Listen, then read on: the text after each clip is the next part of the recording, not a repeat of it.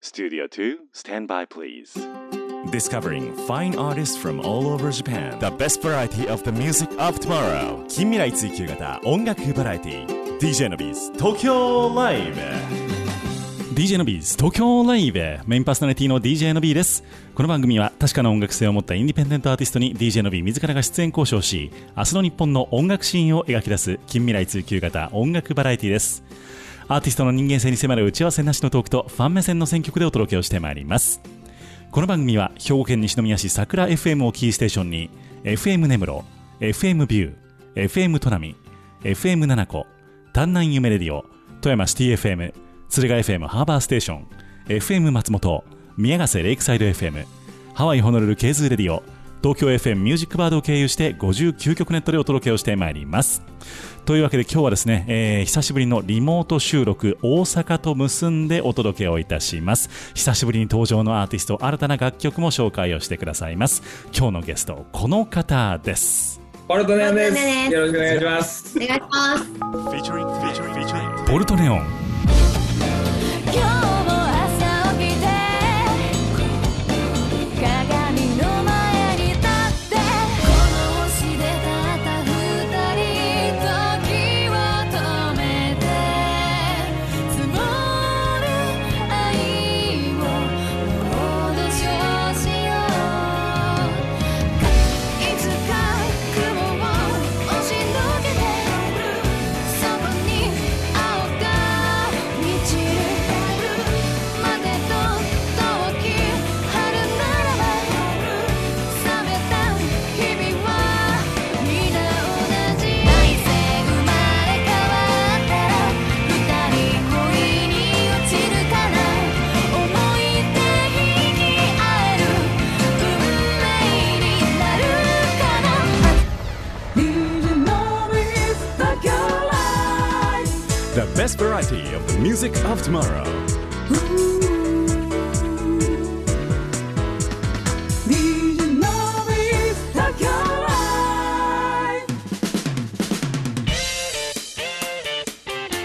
ビジネス東京ライブへようこそ今日のゲストポルトネオンのお二人でございますよろしくお願いしますお久しぶりです久しぶりです。もういろんなところで感染拡大をしているということで、この番組も久しぶりのリモート収録でございます。お久しぶりです。ね。便利な機械ですよね。そう。今だからポルトネオンのお二人は大阪、そうですね。はいね。えーそして私は東京の自宅でございます。は、こんなね、もうラジオ番組をこの自宅で撮るなんていう時代が来るとは思ってなかったですけどね、本当に。ね、ほんまでに。きるんや思って。だからもう今外で救急車なんか通りかかったらもう大変ですよ。撮り直してください。言われますね。本当にそういう世の中でございますけれども、まあ、いろんなね、ため、あのー試みをできるのはいいことかなと思っておりますけれども、えーはいポルトネオン、お久しぶりの登場でございます。どうぞよろしくお願いいたします。。よろしくお願いしますす。あもう、かなさんなんかもう今、まあ、合ってるというのかどうか微妙ですけど、顔見るのマジで久しぶりですもん、僕。ーほんまに、いつぶりあのー前出てもらった時にココイチでカレー食べて以来ちゃいますかあれか。うん。あれぶりですかね。ココイチカレーぶりですね。そう、だからもう結構1年ぐらい会ってないと思います、僕。ってなりますアね。ナさんと。いやいやいやいやいやいや、なんか感慨深いですね、そういうとね。なん か上田さんと上田さんとちょこちょこ絡ませていただいてるんですけど、上田さんって。あ、東京行った時、いやい一やい回やしてるもんうですそうそう、東 京、だから上田さんとは今年あ2月でしたっ上け、田さんやめて。上田さん嫌やな。なんか。ウェディさんとは2月でしたっけ、あれ、ああ、そうですえね。ーそうそうそうお会いしたりとかしまして、えーまあ、あの非常にこう仲良くさせていただいているえーお二人ではあるんですけれども、そうは言いつつも、えーポルトネオンという名前を初めて聞いたぞというリスナーさんもいらっしゃるかもしれませんので、えー自己紹介というか、こんな活動をやってますというのをちょっと教えていただいていいでしょうか。マカはト。ーい。私はボーカルのネオンカノです。ネオンで、かなさん、はい。横がギターのウェディよでくわす。からんよくわからんよな。これ、ズームで撮ってるからあれだけど。あの、ギターのウェディです。お願いしますよろしくお願いいたします。二人でやっておりまして、はい。デュオですね。デュえ、普段の編成としてはどういう感じで演奏することが多いんですか普段はあのサポートの皆さんにドラムベース兼キーボードと入っていただいて、もう基本5人であやってはいますなるほど、なるほど。はい、プルトニアンとスタッフ2人でしております。それ大体固定メンバーなんですか大体固定で、うんうんうんうん。ずっとロックあのドラムの方なんてもう結成当時からずーっと同じ方。そうなんですね。はい。そのポルトネオンというバンド自体は今何年目に入ってるんですか 6?6 6年目年目。 6年結構長い。2人ともなんか数えてます今。いつやったっけみたいな ?7 年目やわ。 7? だって5周年して、あ、そうか。で7ぐえ3月あ7年目に入ってるってこと。うんうんうん。7年目。じゃあ丸6年というところですね。そうですね。 2010だから4年ぐらいに結成をあ、そうですそうです。もうされて、わあすごい、えっと、結構でもあのすごいあのなんていうんですか車に構えた見方ですけどその男女のデュオってあんまりこう長く続かないイメージがあるんですけど6年って結構長いですねやっぱりねそうですね。割と、同期なんかほぼいなくなりましたよ。あそうですか同期がいなくなりましもうあれですかポルトネオン一人勝ちみたいなた。うん一人勝ちとかじゃないけど、生き残りです ね。生き残り生。き残り、まあ、それもそれでどうかと思いますけど、いや、本当にでも、あのポルトネオにはね、あの過去、イベントにも出ていただいたりとか、逆にイベントに呼んでいただいたりとか、えーいろいろしておりまして、本当にお世話になっているわけでございますけれども、えっとこの DJ のビズ東京ライブをオンエアしている、えーっとキー局の桜 FM の地元、西宮市を、えー、かなさんが西宮市、今、在住なんでしたっけ、大丈夫です、今も。ね、はい。ウェディさんは僕大阪です。これだから僕大んちあ、そうかそうかそうか、はい西宮、西宮出身なんでしたっけ、ウェディさんもね。あ、出身です、出身です。えー、2人とも出身ということで、えーまあ、そのご縁からつながりまして、えーこの番組ではちょこちょこ出ていただいているわけでございますけれどもなんかこの度リリースをされたっていう話を聞いたんですけどそうなんです。本当ですかそんな嘘つかないで しょ。ほらなんか僕の番組に出てもらえない間になんかなんかなんか何枚かリリースしてるんでしょそれ出てもらえない間にとかしない。あれなんかなんかよその番組ってやってるんでしょえ、やってるんですよ。やってないですよ、別に。うんやってないですよ、やってないですか大丈夫 ですかやってないです。僕らも YouTube だけど、YouTuber みたいなもんです。よしなんかその3月にアルバムをリリースをされたということではい。おめでとうう。ございますありがとうごあざいりまがとうごす。ざいまこれなんていうアルバムだったんでしょうかクールビューティーやね。す。そうでございます。クールビューティーこれはかなさんのことを言っているいや、なんかそういうことではなくて、全 それやばないですか。 いやそのこと言ってるえーえそうこだんそうな気持ちよかったんや。あなんか、いや、クールビューティーっていう、まあ、アルバム、あリード曲がクールビューティーなんで、アルバム名がクールビューティーなんですけど、その曲自体は結構こう、まあ、ミュージックビデオの中で、カナがまあ4変化ぐらいしてるんだな、ドレスを。久々の出演でございます、私の。えすごいじゃないですかなんかもう披露宴みたいになってるじゃないですかそう。すで、ごかった。 4変豪化華さな。せて、女性の、えー素敵な一日をコンセプトに、うん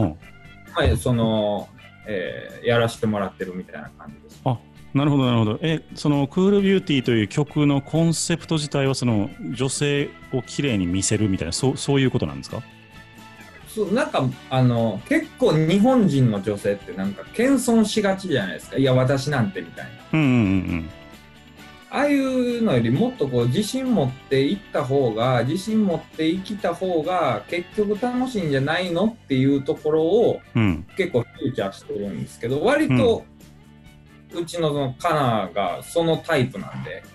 うんなるほあのどー自信を持って生きてるタイプで楽しんでいこう自信持ってるっていうか、まあ、人生楽しんでいこうっていうタイプなんで、まなるほあ、ど合うなって思ってキャスティングをやめてカナにもうそのまま出てもらってるって感じなんですよえー、なんか僕もあの PV 拝見したんですけどすごい確かに豪華なお洋服とかを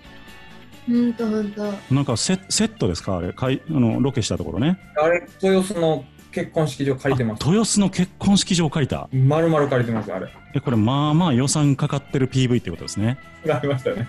そう、あの結婚式場やからな。さすが売れてるバンドは違うなそしてやろ金の話になってこれやねいつもおなじみのくだりない。 ぁいや売れてるバンドいやすごいいやでも本当にでも確かにあのかなさんのあのドレスの姿とかってバチッとはまってるなと思いましたけどねすどうごでしいたか服も。そう、あの服も会場もすごいマッチして。うんなかなかドレスって着る機会ないんで、うんライブとかも衣装ですけど、そこまでドレスアップまではいかないんで、なるほど。縁やったんですけど、楽しかったですね。なかなかない機会。結構だってあのヘアセットからお召し替えからって言ったらすごい時間かかったんじゃないですかね撮影するの。ああ、もう一日つきっきりのヘアメイクさんと、へえ。さんに会って、はい。 2時間撮影して全部落として、一からやってみたいな、 すごい。へその繰り返しの一日。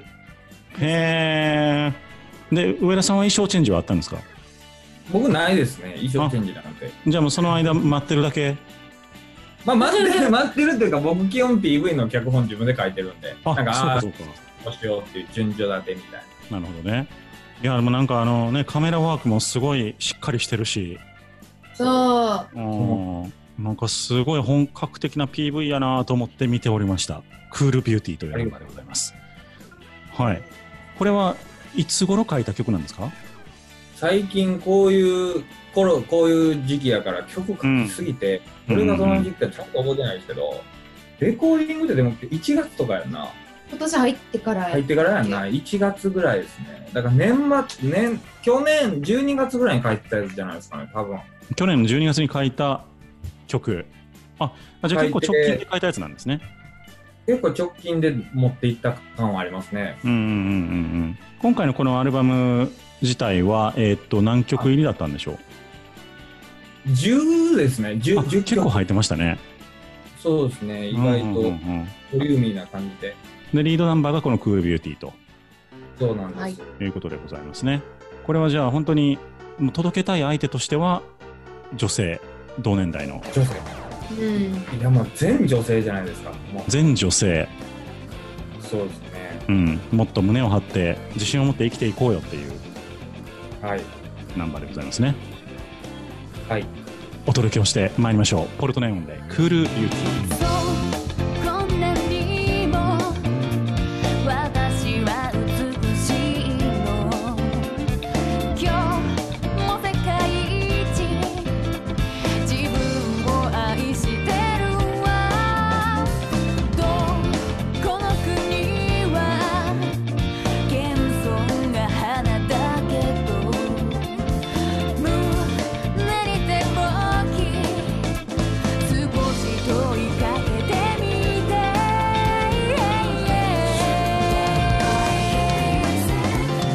今日も朝起きて鏡の前に立って笑顔の準備をして自分を落としてみな最愛が私でああああ愛人が彼みたい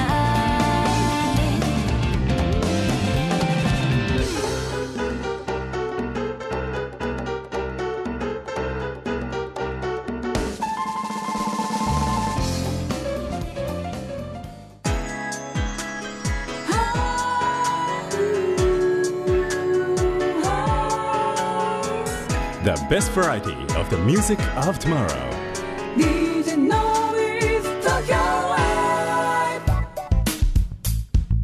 はい、というわけでお届けをいたしましたナンバーがポルトネオンでクールビューティーでございました。おめでとうございました。本当にリリース素晴らしい。ありがとうございます。あもうポルトネオンらしいキャッチーなナンバーでございましたね。りがとうございます。あのコーラスとかはあれなんですか、かなさんの声なんですか。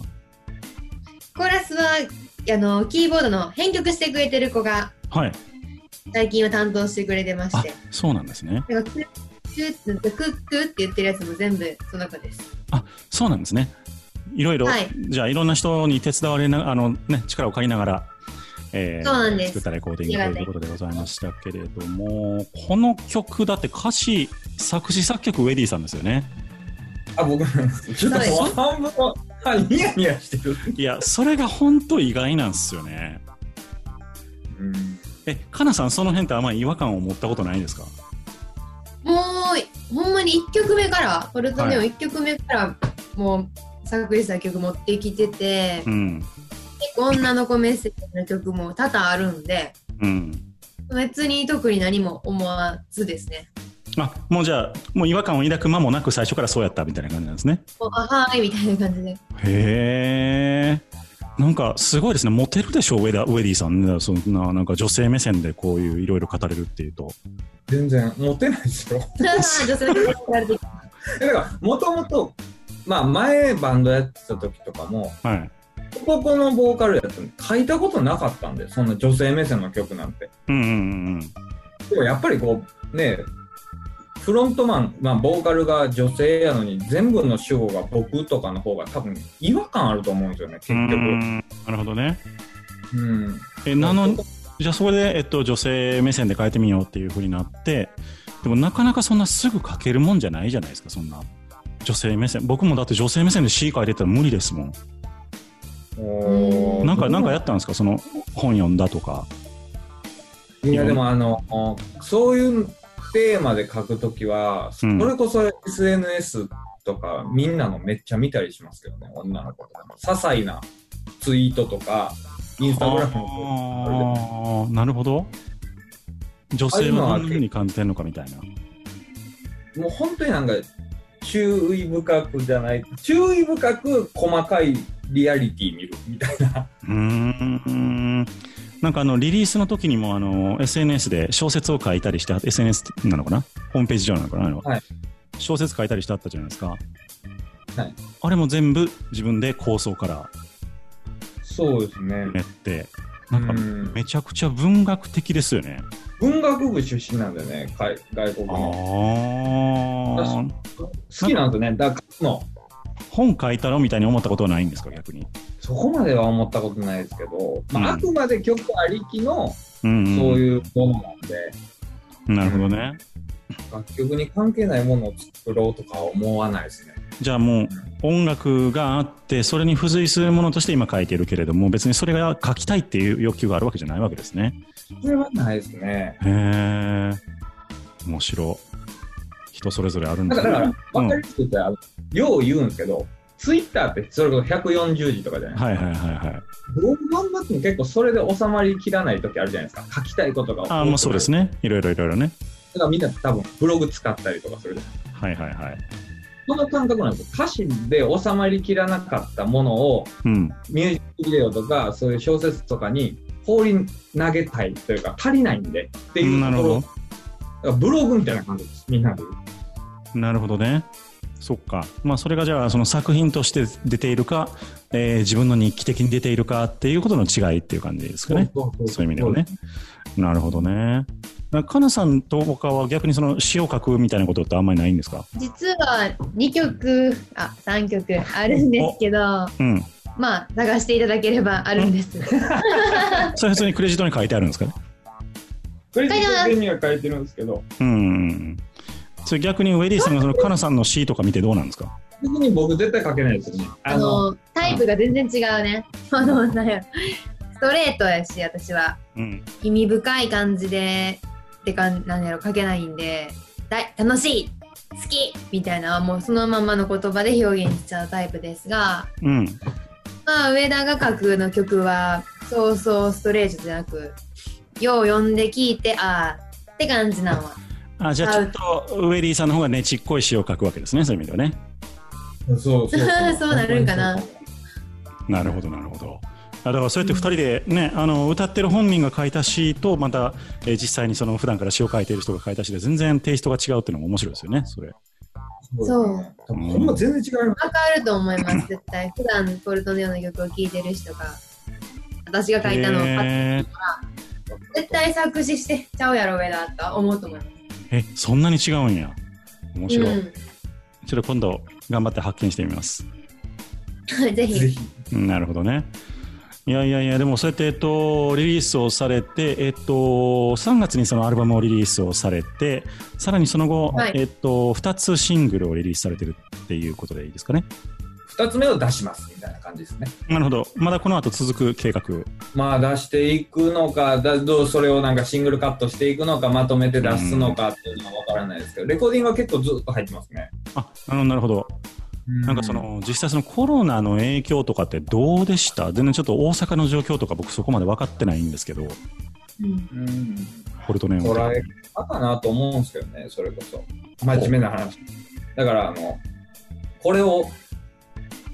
まあ、僕例えば結構がっつりめに家のレイアウト変えたんですよレイアウトを変えたというかその、まあ、こんな時期やから卓録をバババってできるようにしたりとかうんうんうんして、ちょうどパソコンの奥にいろいろあるんですけどそういうの揃えたりしてじゃあコロナなかったらこういうの揃えれなかった揃えようってなってなかったやろうしうん。で揃えたことによって当たり前やけど自分の家でも曲ずい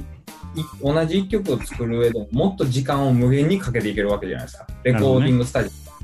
あ、そうかそうだかから別にその時間の制限がなくなるっていう意味でね。オになるっていう意味で、うん、で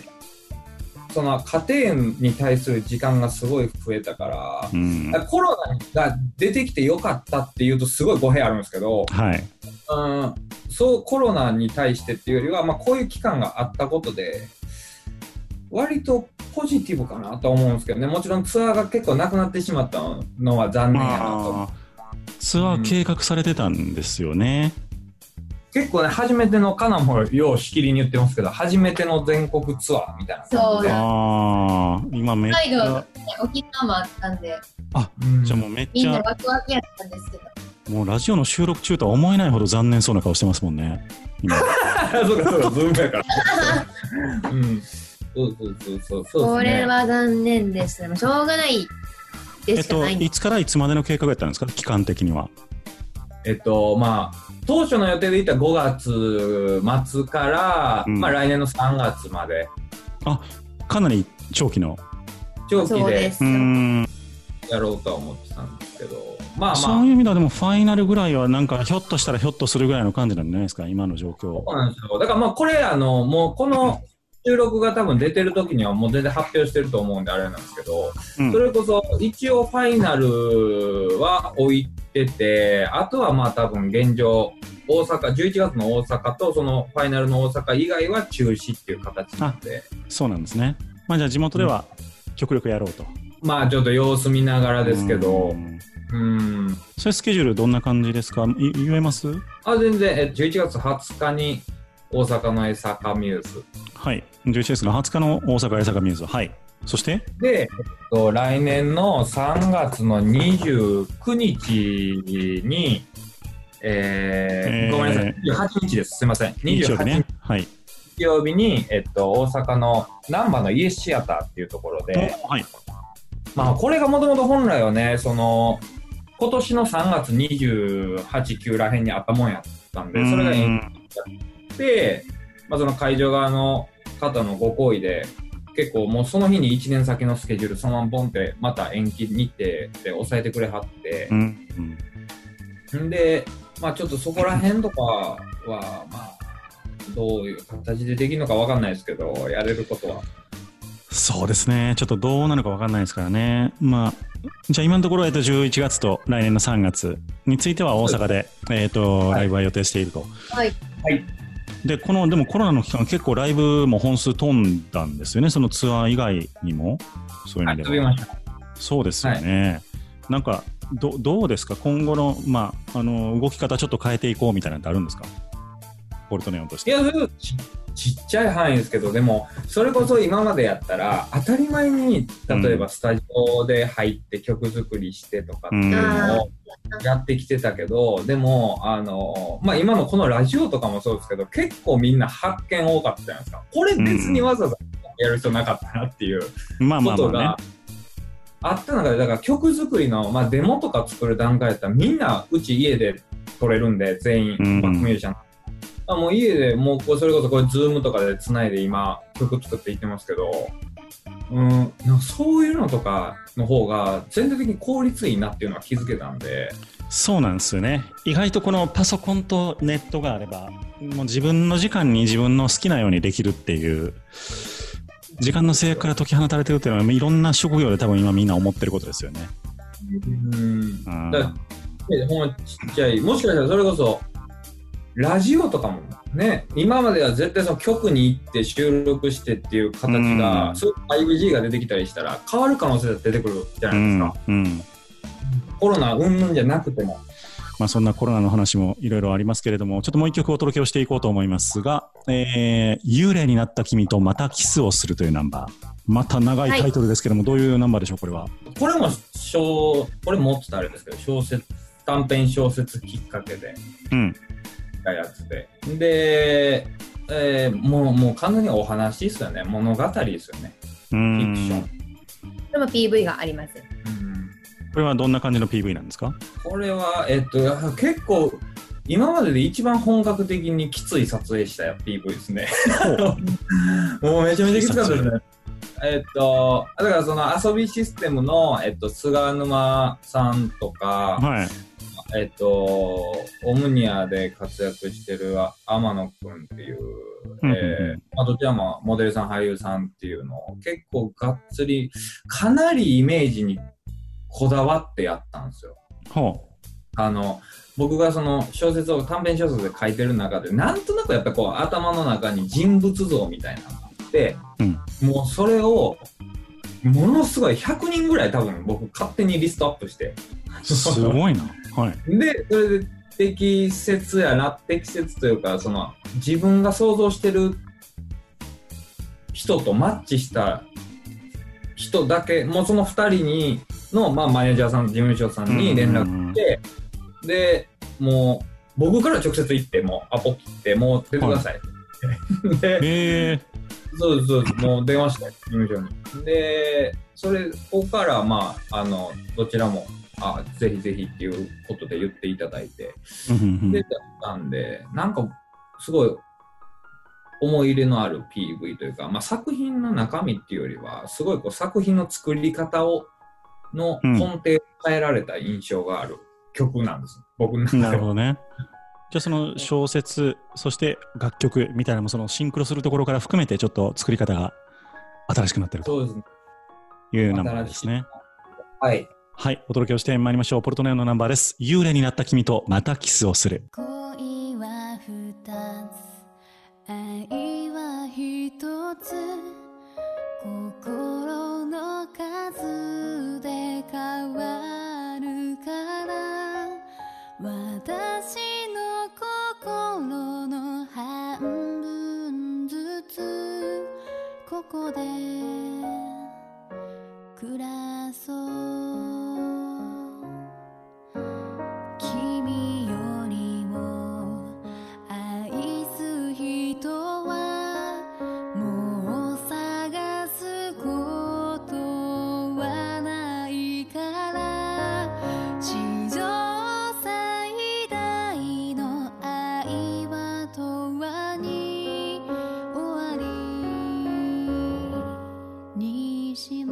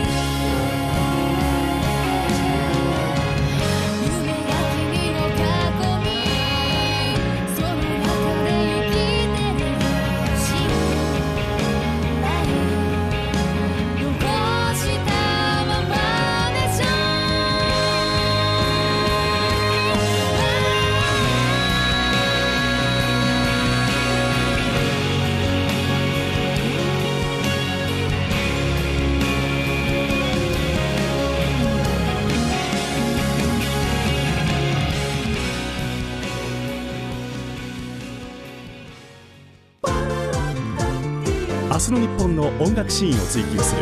近未来追求型音楽バラエティ The best variety of the music of tomorrow Live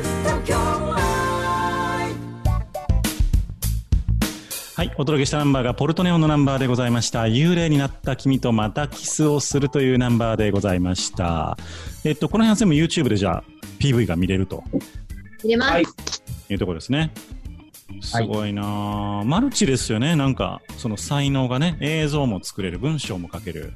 音楽も書けるみたいな。まあまあでも結局そのねまあ最終的に映像もそう撮ってもらう人はうん。がいないし音楽もこう編曲する人がいてくれてとか、まあ、何もかもやっぱりそういうのはあるんで、うん。まあ、歌詞とかだけじゃないですかもうその小説とかも自分でパッケージしてしまうのはそそこまでなんでそれ以外は結局なんではないんで、なるほどね。なんかそのウェディさんが苦手なことってあるんですかなんか逆に。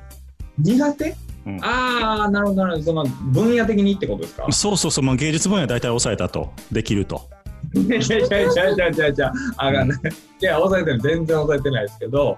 苦手ってなんやろあでもなんかとりあえずやってみようとは思う派なんで苦手って言われたら難しい何やと思う いやなんやろ考えてたけど考なぜだほんまにえ てただからウェディさんめっちゃ器用な人だと思うんですよ。でも器用な人に限って、この分野だけは絶対無理っていう分野があったりするんですよ。料理 あ、料理ダメ。え、それありなんですかそれはありなんや。料い理やはあそるあるれは無理ですかその範囲で行き出したら、その結構ありますよ。その料理も無理やし、はあとあのーえっ、と、あんまり人と遊びに行ったりとかもしないし、い。えー付き合いはあるんですよね、とっても。えそれ全然イメージと違いますね、なんか。意外やろえ、でなも行かへんよな、俺。みほとんど、みせやなめっちゃ行くわけうん私うんその、たそら、あのーまあ、サポートであったり、カナであったりとか、はいまあ、伸びそうだけど、そういう、飲みに行くとかはあるけど、うん。プライベートで遊びに行ってるなんか多分ほとんど知らんのじゃないですか。知らんっていうか、カナとかも知らんというか、俺行かないんだよ、本当に。へえ、じゃあもうライブ後の打ち上げとか、そういうの除いてもあんまり、なんかユニバ行ったりとかみんなで。あ、ナイスナイス。へえ。私なんかポルトネオンで行こうかみたいななったなったけど今度そうでも仲いいんで行こうか言って行く行こうかまでの話はもちろん進むんですけどうん。こっからまあなかなか進むだからライブが決まったよ、あの日は。あかぶったやそうなジャ開ニけーてたなうんちょそう、ライっと前ブ34年前かなだから、なるほどねそうあじゃあ意外とご飯を作るのと、えっ、と、人付き合いがあんまり得意じゃない、ウェディさんは。ですね。だから人付き合いが。まあまあまあ、そうですね。料理ですね。料理で。料理得意じゃない料理。全然。え全く自炊しないんですかえっと、一応今日もさっき買い物行って、あの、冷凍パスタは4つぐらい買ってきましたけど、そんなん料理言わないですからね。いろんな、もうほんまそのレベルです。僕、本当に興味がないんで、その食とかも、うーん。美味しいもの食べたいっていう欲もそんなにないし、あー確かにな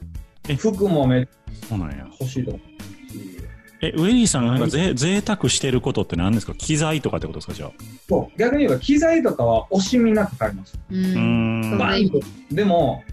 服とか欲しいとかないし、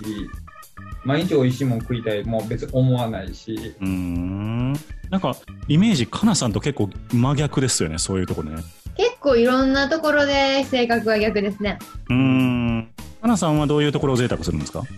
結構食にお金かけたりうん。自己投資めっちゃ多いですなるほど。エステ行ったり、はいめっちゃ行きます趣味ですねその辺美容院行ったり、うん洋服買ったり。でも私もそこまでなんか物欲なくて、うんど。っちがっていうとその自己投資の方あ服もそうなるんかななんか美容とかの方に結構お金は注いでしまう、うーん。もう残らないような感じで使っちゃいますねうんなるほどね。で、あれでしょ、友達とお出かけとかも結構する方でしょそうですねもう年でも年々減っとうなって自分でも年おあ、そうですね。めっちゃ昔はなんか誰でも構わずなんか仲良くなったこと遊ぼうと思ってたんですけどうん。取って取るにつれ親しい子そんなたくさんおらんやんってなってなる親ほしどくねす。る気ないなと思ってごく証人と仲良くなればその子らだけでいいやんっていうことであんまり行かなくなりますね。いや、ほんまこの人だって、すごいですよ。あの、興味、あの、いろんな人と関わり持ってて、もうほんま興味ないの、もう大前提やのに、それこそあの、この前も言ってましたけど、はいあの、駅でナンパされたやつ、日傘、日傘入れてよって言われて、日傘入れたりとかするんですよ。え、嘘すごい。うん、なんかこ、なんか、否定したりしたら、なんか逆にガーってくるときありません、人間って。あ、逆にね。うん、ありますあります。いや、私で、ごめんなさい、今日満席です、言われたら、絶対その店、明日、うん明後日は行くみたいな感じで、なんか、いいやーとか言ったら、向こう来られるかもしれんから、あ、どうぞどうぞ、日傘入れて、スタジオの前まで一緒に歩きましたけど、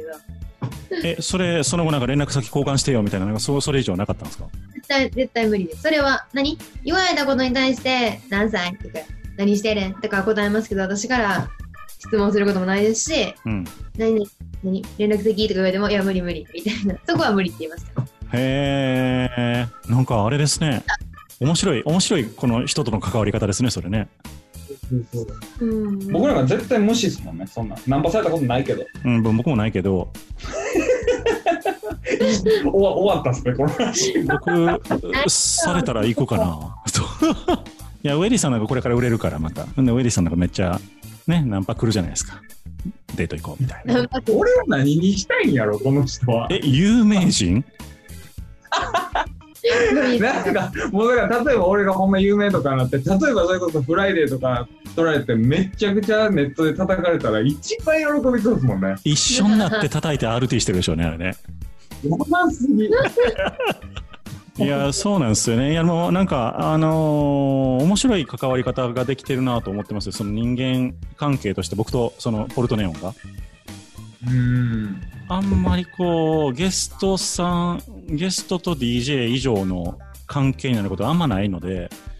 うん。うん、そういう意味ではその仕事をね、お互い振り合ったりとか、この辺ちょっと人紹介してやみたいなことってあんまりないのでね、だから、この僕とウェディさん、僕とカナさんみたいな関係ってなかなか、なかなかないんですよね、意外とね。まあじゃあここでもう一曲参りましょうか。えー、ブライトブルーというナンバー、これいつリリースされたやつでしょうかこれは、えーっと、いつやったかな、先月の、あ、そうです、そうです、そうです。6月の30、またいで7月1日か。7月1日リリース。 1日リリース。えー、おめでとうございます。これだからシングルとしてリリースをさシれングた。ルで。はい。はい。そうブライトブルーと明るい青って言うんですけど、どうどういうナンバーでしょいや、めっちゃ嫌味な曲なんで、これに関してはう。嫌味なまあ曲コロそれこそタイムリーですけど、コロナの時期にもうなんか SNS でみんなおかしなったじゃん。はいはいはいはいはい。だから、その誹謗中傷やらなんやらとか。うんで、その、なんか結構こう、まあ、のびさんも一回出てくれたりとか、一回どころか出てくれたりしました。配信とかやったりとか、なんか結構みんなのこう、SNS とか、携帯にめっちゃ依存したじゃないですか。ああ、なるほど。だからその、携帯の、えー何ブルーやったっけで、なん、なんちゅうんやったっけブルーライト。ブルーライト、あ、そう、ブルーライトと、もう外の青、あの、現実世界にある青空とブルーライトは別物だよっていう、ちょっと嫌味な曲になってるんですよ。なるほど。あの、いつまでもそっちの世界で楽しんでたらダメだよっていう。 うーん。難しい曲ですよ。これはほんま嫌がるんですよね、この解釈を皆さん、いろいろ頑張ってほしいです。聞いて。じゃあこれリスナーに解釈を委ねるナンバーということで、ほんまにそうほんまに。ねお届けをしてまいりましょう。ポルトネオのナンバーです。ブライトブルー。 「逃げたきる夜の家中に南を置いた」「私は誰なの避けた」「善悪には理想絶望孤独へリマジン」「もうここにアイデンティティなど誰も求めないの」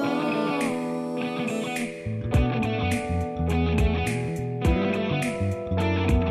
咲き誇る花が見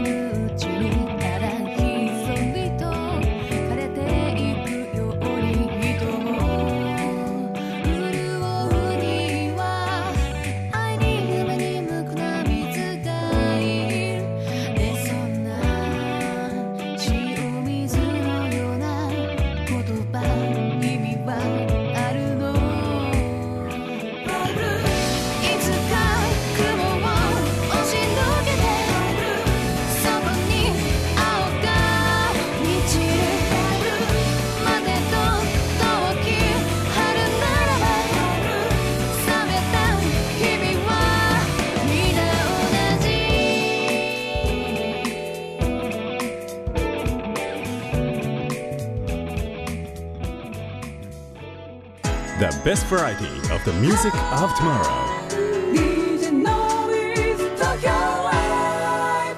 DJ 明日の日本の音楽シーンを追求する近未来追求型音楽バラエティお届けしたナンバーがあーポールトネアのナンバーでございました。ブライトブルーというナンバーでございました。ね。ありがとうございます。さて、えー DJ のビストークライブには名物コーナーがございまして、ノビーに聞けというコーナーがございます。え1時間ですね、ポルトネオのお二人に散々質問をさせていただきましたので、逆にポルトネオのお二人から僕に質問を一つ投げていただきまして、えー僕はその質問への回答拒否権がないというコーナーでございます。何でもどうぞ。難しいもうだって3回目、4回目 ?4 回目でしょ。じゃあか、え、これ、俺と、僕とカナさん一個ずついいんですかあ、じゃあ1個ずついきましょはい。じゃあ、俺さっき、どうぞ。うーん、PCR 検査を受けました。う。受けてないです。何やそら。なん でで、いや、周りにどうですかリアルにコロナの人、陽性者とか出ました。野い上やさんも陽性者はいないんですよね、ただまあ、例えば同じラジオ局の方とかはいるし、ああーだから身近に出てきたなという印象はあるんですけど、なんて言うんでしょう、多分僕の年代の人って、まあ、もし感染したとしても結構無症状の人が多分多す多いらしいじゃないですか、30代とかって。ーはいだからそういう意味ではみんなちょっと軽い風邪ぐらいで終わってる人も結構多いんやろな思って。うん、うん。だからいざその調査して PCR 検査してっていう人は僕の周りで直接は今のところいないですね。うん、うん。あれコロナやったんじゃあ周りに。見たことないわ。ううんん見たことない。うん。なんかまあ隠し、あんま言わんやろうけどう、ん。なんとなくわかりそうやん。わかる最近顔見えへんなとか。急におらんみたいそう、あれ、なぜでおらんやんみたいな。まあ確かにね、急にっていうのは。そうだから濃厚接触者で PCR 検査を受けたっていう人はいました。あの、あな。ああ、なるほど、なるほど。でも、あの、陰性でみたいな。なんかそんな。そカナうださんもう一個行こうか。ーうん母さんどうですか浮かばへん、かわいそうやうな。んじゃあ、OK です。あいかに一飲みに番興味今ないまでこういろんな方にこの質問をねのびさんされたわけじゃないですか、このコーナーでうん。あその中でいっちゃん反響が良かった質問考ーあー、なるほどな。えさせる環境が良かった質問って何やろうまあ、良かったとか大きかったってことそうですね反響がでかかったあでもそれ多分一番最初に僕がラジオ DJ 専業じゃないっていうことをはっきり言った時だと思いますああ、なるほど。うんなんかそれまではっきり言ってなかったんですよで、うん僕サラリーマンも実はやっててねみたいなことを言った時にえー、みたいな反響がファックスが何通か来ましたねへうーん意そういう質外でした問みはたい「のびさんは本業なんですか?」みたいな質問やったんですかなあのーこの業界で食っていくって大変だと思うんですけど食っていく秘訣を教えてくださいみたいな感じだったんですよああ、なるうん、で、まあ、結論から言うと食ってないんですよみたいな感じ感じで、ほど。なるほどね。そうそうそう。でしたかね、それが一番反響大きかったかな。そりゃそうか知らん人はびっくりしますもんね、そう、まあ、普通、そのサラリーマンやりながらラジオ DJ っていう発想をしないのでね、あんまりそういう人はいなかったんだろうと思うんですけど、思ってる人はで。も、のびさん、あの俺ずっと言ってんだけど、のびさんが MacBook 持って、あの、エグリスのスタートの駅で座ってるのめっちゃかっこいいね。マジで。僕行きしたんだけど俺俺ずっと言ってんだけどそれなんなんその、えーじゃあ飲みに行くってなった時に、あのー、そうそうそう。恵比寿の、なんかスタバの前いるわって LINE 来て、恵比寿のスタバの前行った、あのテラスのとこで、のびさんが足組んで MacBook を置いて、スーツで、あ、お疲れって言ってたのめっちゃかっこ よかった。とりあえず、恵比寿のマックに住めばいいわけ、僕は。そしたらモテるわけ。もっちゃモテますね。あれ、ほんだまっですて、かそれこそ後輩のナギもかっこいいって言ってまし何ですかじゃあ、ちょっと、恵比寿のマックに今度、た。はい。あいつ、失礼で。あ、じゃあ、スタバ、スタバや、スタバ。ああ、スタバに、はいはい。恵比寿のスタバに。なるほどね。じゃあまあまあ、その、あれですよね。もうそうやって目撃されたんだから仕方がないですけども。えー、恵比寿のスタバで僕がいたら、またかっこいいって声かけていただければと思います。リスナーの皆さんも。かっこいい。やっぱスーツかっこいいぞ。スーツにマックはやばいかな、マックじゃんスタバ。あマックブックあ、 MacBook スタバ。どうそうスタバで MacBook。ややこしいね。ややこしいややこしいあの、しかもあるでしょ、目の前にマクロ。あるある。実真っ黒に消えてる。そう。というわけで、そろそろラストのナンバーをお届けする時間になってまいりました。えー、というわけで、直近のリリースでございます、半径0キロの境界線で再びというナンバーを最後にお届けをいたします。長い。はい。これは、どういうナンバーでしょうこれもまた小説だったんですよ。自粛期間に急に書こうって決めたんです。えー、テーマはで、テーマは夏なんですけど、なんかその、まあ、ざっくりしたあらすじで言ったら、うん例えば、その、今、こうやって関わり持ってる人って、もしかしたら前世で全く違う形で関わりを持ってたかもしれないっていう人たちの可能性もあるわけじゃないですか。はい。まあ、リンクした女子高生の話なんですよ、これ。うん、うん、元はい。々で、言ったらその女子高生が、えー、難しいな。そうそう、難しい。タイムスリップみたいな。タイムスリップみたいな。過去にタイムスリップ。うーん。未来にタイタイムスリップ。そうそうそう。過去の自分が、えー、どんな人間で、どんな人と交流を持ってたのか知る。みたいな、まあ、すっごいざっくり言ったらそういう話なんですけど、えそうそうそう。そうなんですよ。だから現代でももしかしたら、今この令和の時代でも、もしかしたら全然違う形での付き合い方でいたかもしれないし、ー。うん例えば僕らバンドポルトネオンで、 えーっと僕と、まあ、男の人なんでベースのベンさんとドラムのユウさんはもしかしたらそれこそ一緒に刀振り回してあのあうまくってたかもしれないっていうこともあり得るじゃないですかはいだからなんかはいそれがどういう形だったんだろうっていうのをちょっと結び合わせた話もうじゃあ前世とかそういう話ですね。そうですはいそれ触れ合うも多少の縁的なお話ということでございまして、えーラストのナンバー半径0キロの境界線で再びでお別れでございます、えーポルトネオはじゃあ11月と来年の3月にまたライブが控えているということでこれはチケットとかはままだ発売はされてないんですよねまたちょっともうちょっと待っていただけたら嬉しいですそうですよね、えーでは SNS なんかを見ていただきまして、ポルトネオンのおーアップデートを、えー待っていただければというふうに思っております、はい今日なんか言い残したことはないですか うんないです。そうですねそんな軽く「うん」っていう人初めてですけど大丈夫ぜですひ、あの、サクッとにね、いっぱい出してるんで、あそうボルトネオンって調べてもらったら、アップルミュージックとか、ミュージックとかね、いろいろ聞けますし、PV もさっきお話ししてもらったように、YouTube で検索したらすぐ出るんで、